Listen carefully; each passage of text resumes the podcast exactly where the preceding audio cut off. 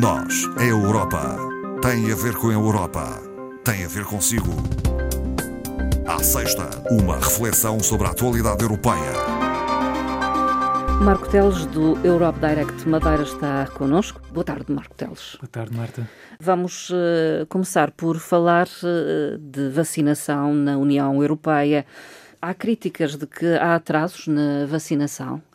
Uh, sim, esta, é, esta foi uma, uma semana onde este assunto teve em cima da mesa, digamos assim, e, portanto, tem havido alguma pressão no sentido de se intensificar a produção das vacinas, garantindo a entrega atempada e, portanto, acelerarmos, de certa forma, o processo de vacinação nos diferentes Estados-membros. Aliás, a Comissão apresentou esta semana uma, uma, uma proposta de, no sentido de coordenação desta estratégia entre Estados-membros, aqui com referenciais que que são os seguintes. Até março pretende-se que estejam vacinadas pelo menos 80% das pessoas com idade igual ou superior aos 80 anos, portanto, um, um grupo etário, obviamente, que se compreende com uma vulnerabilidade uh, acrescida, bem como uh, 80% dos profissionais de saúde e da assistência social.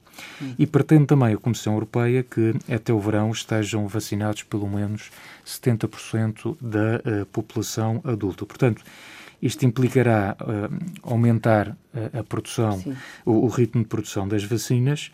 Uh, e a administração e, também. E, e também não? a administração. Aliás, uh, isto poderá, com estas novas indicações da Comissão Europeia, poderá haver até a necessidade de alguns uh, Estados-membros ter que reavaliar o, a estratégia de, de, de, vacinação no sentido de cumprir uh, estas metas que foram agora definidas. A Covid continua a condicionar as nossas vidas, o nosso dia a dia, assim, para crianças, jovens, adultos, idosos. Uh...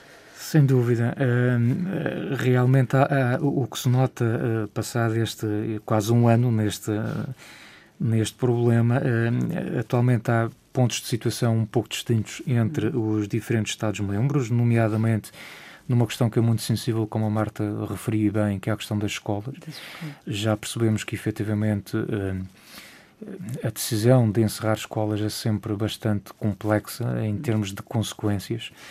Uh, e efetivamente o que se notou é que o, houve aqui, ao nível de, de comparação de Estados-membros, situações muito dispares Sim. também, decorrente da situação pandémica que tinham. E, portanto, enquanto, estou-me a lembrar, enquanto que a Polónia está, por exemplo, agora a regressar às aulas depois de, de meses encerradas, eh, nós no nosso país optamos por ter eh, eh, as escolas, permanecer as escolas abertas e agora esta semana o, o, Governo vai reavaliar a situação, também decorrente desta, desta nova variante da pandemia que trouxe aqui uma dificuldade acrescida. E fechou as E, portanto, se fechar, sendo que aqui na região, por exemplo, Não. a nossa decisão foi um pouco diferente, foi a de manter as escolas abertas, exceto terceiro ciclo e secundário, que esses sim, sim continuam sim. Em esquema de de aprendizagem uh, online, ao contrário do que se passa no continente e que efetivamente são 15 dias de paragem, uh, de paragem mesmo, que irá ser depois repensada um pouco mais adiante. Também há aqui outras situações, por exemplo, uh, sobretudo também decorrente desta situação desta variante que parece ganhar peso um Sim. pouco por toda a Europa, casos de países em que, estou-me a lembrar o caso da Alemanha e em particular da, da Baviera, que obriga a, a, utilização de máscaras do tipo FFP2, portanto aquelas Muito que são mais eficientes, mais específicas, nomeadamente no, nos transportes públicos, no, no, interior das lojas.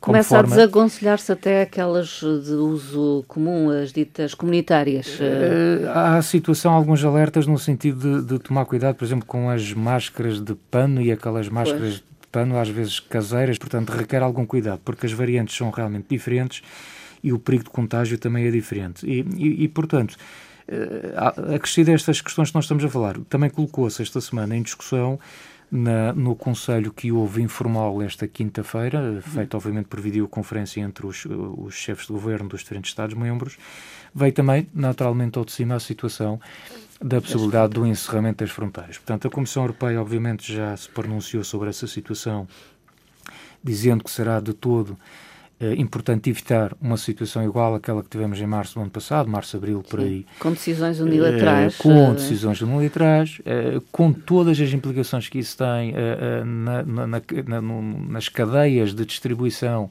e nos cortes que isso provoca. Portanto, neste momento isso não, é, não seria benéfico.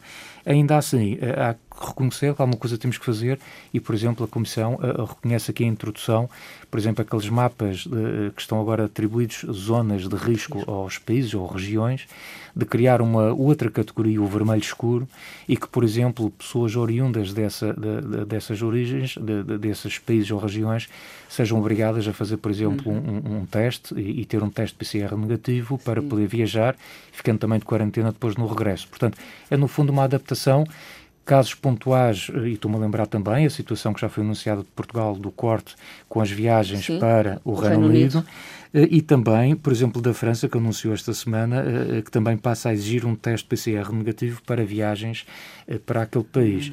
E, de qualquer forma, a Comissão, obviamente, foi clara neste aspecto, a, a, desaconselha de todo a realização de viagens consideradas não essenciais. Sim.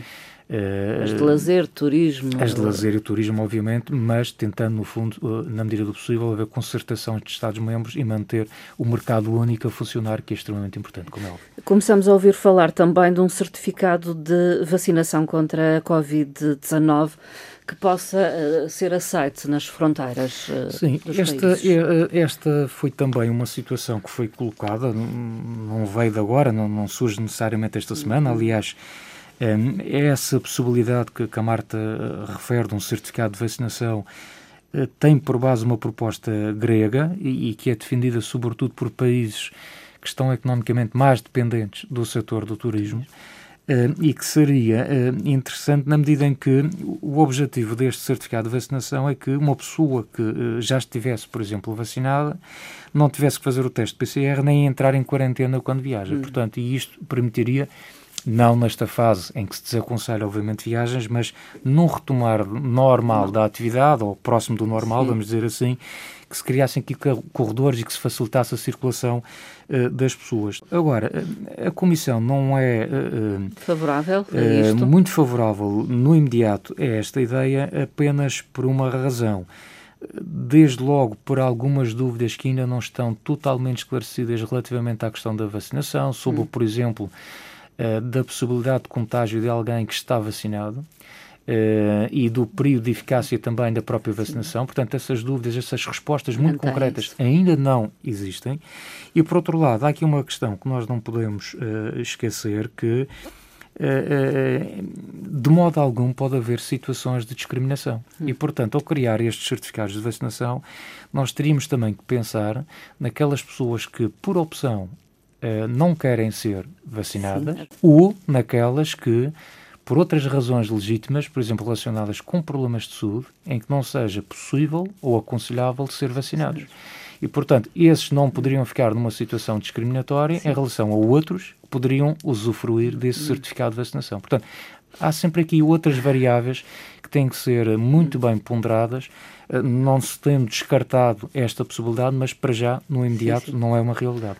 Há uma questão uh, a nível internacional que o Parlamento Europeu entende que deve uh, merecer uma posição forte uh, e é o caso da detenção de Alexei Navalny no regresso agora a Moscou, depois de ter estado em tratamento uhum. na Alemanha. Na Europa, exatamente, exatamente. Portanto, o opositor russo no seu regresso houve esta surpresa da sua detenção e efetivamente sobre isso os diversos órgãos, as diversas estruturas da União Europeia foram todas unânimes em condenar, realmente talvez. condenar uh, esta situação. Desde logo pelo Parlamento Europeu, com uh, inclusivamente o Presidente do Parlamento Europeu a relembrar que a Europa, foi a Europa que salvou a vida de Alexis Navalny, como a Marta referiu bem, Uh, através, neste caso, das autoridades alemãs que o acolheram e que fizeram o tratamento, e, portanto, condena o Presidente do Parlamento Europeu completamente esta, esta tomada de posição russa.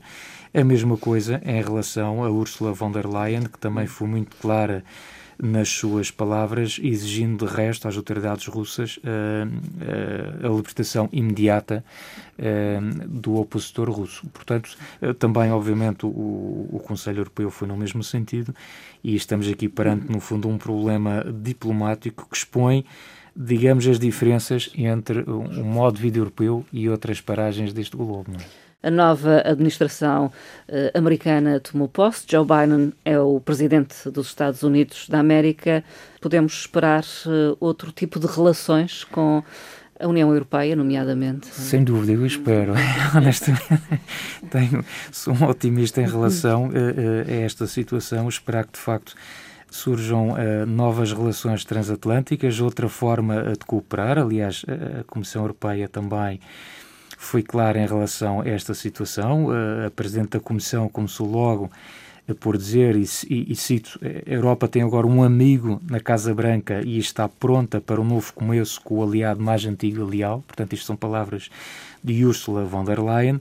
E da mesma forma, o, o Presidente do Conselho Europeu, Europeu Charles Michel, eh, referindo-se, portanto, ao, ao, dia de tomada de posse, que o dia era uma oportunidade para revigorar a relação transatlântica que sofreu bastante nos últimos quatro anos. Portanto, não há dúvidas que é, é preciso retomar eh, esta aliança estratégica muito importante da União Europeia com os Estados Unidos e eu creio que as prioridades também já estão definidas em relação a, a essa relação. Muito, desde logo, à volta da questão do combate à pandemia e, e, obviamente, também às consequências económicas, não só a parte sanitária, mas a parte das consequências económicas no combate também às alterações climáticas e uh, à definição de posições que sejam comuns entre estes dois blocos ao nível das políticas uh, de comércio e as políticas para o mundo digital. Hum. Não é? Para já, Biden já uh, voltou ou manifestou o interesse em regressar ao Acordo de Paris. Já, aliás, acho que aí tivemos um, um, bom indicador logo no primeiro dia com a assinatura 17, salvo eu, acho que foram 17 ordens executivas por parte de, de Biden. Que reverteram algumas. Que, que reverteram uh, muitas daquelas medidas discutíveis do Sr. Uh, Trump e uma delas foi, uh, colhida obviamente com bom agrado por toda a gente, o regresso dos Estados Unidos ao Acordo de Paris, era algo que ele tinha dito que faria desde o primeiro momento, portanto, esse, esse compromisso está feito, é claramente aqui um bom indicador para o futuro próximo, sendo que apesar destas prioridades que estávamos aqui a falar, uh, de, desta relação transatlântica, naturalmente penso que a grande prioridade para já de Biden será arrumar a sua casa. Portanto, é isso que nós fazemos quando também claro. uh, mudamos de um sítio para outro. É primeiro arrumar internamente a sua agenda interna e sem descurar, obviamente, estas relações internacionais e esta assinatura, por exemplo, destas, de algumas destas ordens executivas vão exatamente nesse sentido. Portugal assumiu a presidência do Conselho da União Europeia neste mês de janeiro e António Costa uh, apresentou as prioridades. Sim, António Costa esteve presente esta semana na, no, no, Parlamento Europeu, perante os, os deputados eh, com a presença também da Presidente uh, da Comissão Europeia, e foi aqui a oportunidade de apresentar uh, as prioridades da presidência portuguesa do Conselho da União Europeia. Portanto, prioridades essas que recordo, nós já aqui falamos, têm a ver com, com, com, a questão do plano de vacinação, da própria recuperação económica e dentro da recuperação económica tendo o foco aqui na questão da transição ecológica, na transição digital. Ehm, Costa também aproveitou para relembrar perante eh, os parlamentares que ehm, a aprovação da primeira lei europeia do clima é um dos grandes objetivos desta uh, presidência uh, portuguesa, relembrando que efetivamente nós estamos numa situação de emergência sanitária, mas uh, a dita emergência climática não desapareceu. Não desapareceu. Portanto, ela, ela está aí é, por isso é que também muito daqueles milhões que se falam do plano Sim. de recuperação estarão uh, vocacionados também né, para esta transição uh, verde e digital e, portanto, para que se possa alcançar efetivamente os, os objetivos do, do, do chamado Pacto Ecológico Europeu e, portanto, desse ponto de vista foi um discurso completo. Eventualmente, acrescentaria aqui, manchado pela uh, o problema uh, que surgiu uh, relacionado com o, processo de nomeação dos procuradores europeus e em particular aqui a nomeação de José Guerra, não é por parte de, de, de, de Portugal e portanto este foi um assunto que naturalmente acabou por vir também ao de cima com alguns deputados de algumas bancadas a levantar esta questão, ao qual, obviamente, o Primeiro-Ministro tentou não dar importância. muita importância, aliás, porque explico, já foi explicado alguma desta, digamos, confusão que tem havido em relação uh, a este processo, sendo que os deputados pediram, foi sobretudo, uh, transparência e uma, uma exposição clara de tudo aquilo que se passou em hum. torno desta nomeação. O Parlamento Europeu também avançou com uma iniciativa legislativa que tem a ver com o direito a desligar os aparelhos fora do horário de trabalho. A o verdade é que nos últimos anos passamos a estar quase 24 horas com eles ligados e e disponíveis. Eh, Exatamente, Marta. Sabe que eu, eu, eu, digo-lhe que achei muito interessante quando se esta notícia. Esta notícia foi publicada ontem e foi discutida ontem no, no, esta situação no Parlamento Europeu. O, o, o que é, no fundo, esta proposta uh, de, de, do Parlamento Europeu? Uh, esta proposta foi aprovada, diga-se, com 470 votos a favor. Eh, cerca de 120 contra e algumas 80 e tais abstenções, e no fundo o que os eurodeputados estão a pedir à Comissão Europeia é que venha a propor uma lei que permita a quem trabalha uh, por meios digitais poder desligar os equipamentos fora do seu horário de trabalho. E, portanto, isto implicará, naturalmente, definir requisitos mínimos de teletrabalho, clarificar as condições também do horário, do, do horários de, de trabalho, dos períodos de descanso e, sobretudo, fazer aqui uma coisa que me parece nos últimos anos nós temos perdido imenso, que é esta hum, a qualidade de vida e a conciliação entre aquilo que é a vida profissional e a vida familiar. Hum. Nós acabamos por ficar reféns destes equipamentos digitais, vários, e se é certo que às vezes é por culpa nossa, outras vezes também se é reconhece que possa haver abusos por parte das entidades patronais que obrigam a que os seus funcionários estejam permanentemente ligados ou que estejam num período de fim de semana ou de férias e que sejam sistematicamente incomodados com uma mensagem, com um telefonema, com um e-mail, com, uh, ou por uma rede social e, portanto, as pessoas efetivamente têm direito a descansar, a desligar-se deste mundo uh, virtual ou deste mundo digital sem que sofram penalizações dessa opção. E, no fundo, a posição do Parlamento Europeu reconhecendo que eh, nos últimos anos o número de casos de ansiedade, depressão, escutamento e outros problemas, problemas vários de saúde mental e física, têm vindo a aumentar e também o Parlamento a pensar numa questão, numa constatação uh, que decorre desta, desta situação pandémica que vivemos, é que uh, o teletrabalho aumentou em, em, em, quase 30% neste último ano. E foi e, fundamental também. foi fundamental e, e atenção que nada, a, que nada a, a dizer em relação a esta situação. Aliás, eh, se há não há nada de positivo na pandemia, Sim. mas há alguns ensinamentos que possamos eh, tirar. Um deles tem a ver com a possibilidade de fazermos determinadas coisas por via digital em vez do presencial, que são perfeitamente uhum. fazíveis e, Sim. Portanto, podemos aprender com essa situação, mas uh, não se pode levar ao exagero, sendo certo que os estudos mostram que as pessoas que estão em teletrabalho, por norma, apesar de terem um horário mais irregular porque estão em casa, acabam por ter uma carga de trabalho superior àquela que teriam se estivessem no seu local de trabalho. Portanto, no fundo, o Parlamento, antecipando também toda esta, esta situação e prevendo-se que, obviamente, o teletrabalho também não vai cair agora para o futuro, naturalmente, passando a pandemia, natural, é natural que reduza, mas eh, vamos ter, com certeza, níveis de teletrabalho. Superiores àqueles que tínhamos no passado. Uh, evitar que haja estas situações de abuso e, portanto, que haja esta lei eh, que permita, no fundo, eh, reconhecer este chamado direito de desligar digitalmente.